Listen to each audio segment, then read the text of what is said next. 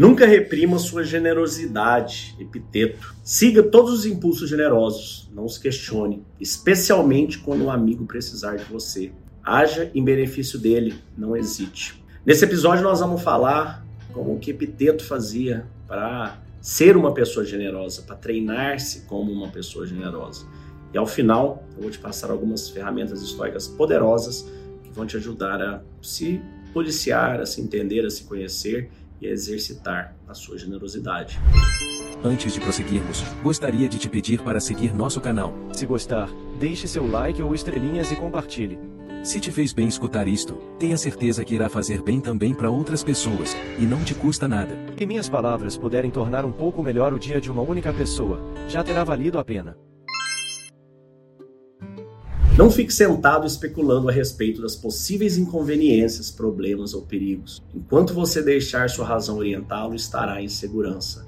É seu dever ficar ao lado de seus amigos quando eles passam por dificuldades epiteto. Você provavelmente já teve aqueles momentos em que sente um impulso generoso, uma vontade de ajudar alguém, talvez o um amigo que esteja passando por dificuldades, uma pessoa necessitada que você encontra na rua, mas muitas vezes a gente se segura, a gente hesita em fazer isso. A gente deixa esses impulsos generosos escaparem.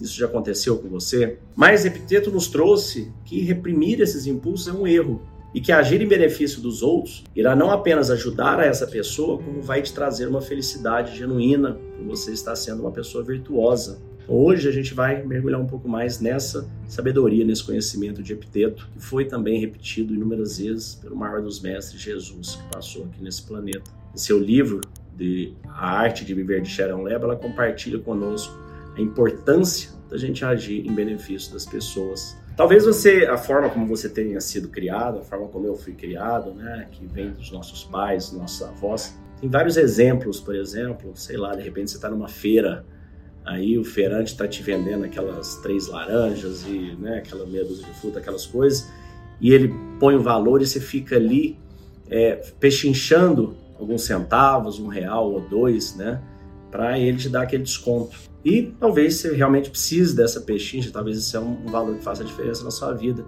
Mas talvez não. No meu caso, graças a Deus, nunca foi esse o ponto.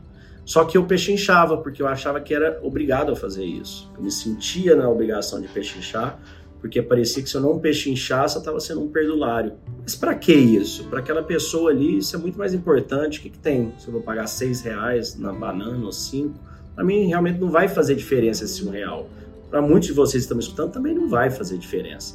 Você fica pechichando nesse um real e sai, senta num bar, toma uma cerveja de 18 reais, 16, vai para um restaurante, faz né, um prato de 200 reais, viaja, né, toma uma água nos Estados Unidos com a 5 dólares, a hora que você multiplica, isso dá 25 reais, e a gente fica pechinchando nessas coisinhas. Porque isso é uma, uma forma como a gente foi criado, não é culpa dos nossos pais, porque eles também foram criados assim. Nossos avós passaram certamente por privações, vieram né, imigrantes de outros países, e veio esse medo né, dessa, da, dessa escassez. E essa visão escassa, esse medo da abundância, esse medo do, do, de, de prosperar, vai nos fazendo agir com escassez, agir com mesquinhez. Então, muitas vezes nos nossos dias a gente joga dinheiro com coisas inúteis à toa, e na hora você vai no feirante, uma coisa, você fica pechinchando. Então não faça isso, seja generoso. E o que eu trouxe aqui é muito mais importante ainda que isso, né? Ou tão importante quanto. Quando alguém precisar de ajuda, um amigo, parente, ajude essa pessoa se você puder ajudar. Às vezes a ajuda não é dar o dinheiro para a pessoa, você também não tem. Ajuda a dar um conselho, ajuda a dar seu tempo, ajuda a dar atenção, a escutar aquela pessoa. É a gente, como diz Sêneca, onde há um ser humano, há uma oportunidade para o bem. E é nesses momentos que seus amigos vão ver quem são amigos dele. Da mesma maneira que você também vai precisar, se já não precisou dos seus amigos, quando eles precisam de você, esteja lá para eles. Seja uma pessoa honrada, seja uma pessoa leal, seja uma pessoa boa acima de tudo. Te desejo um dia de abundância e paz. Se você quiser saber como trazer essa calma da mente, generosidade, viver com mais virtudes, venha para o chamado estoico, se inscreva, são apenas sete horas, uma aulinha por dia mas uma série de pílulas que vão te ajudar a aquecer e exercitar sua mente e seu coração no caminho da calma da mente, da prosperidade e da paz. Te desejo um dia de abundância e paz. Fique com Deus.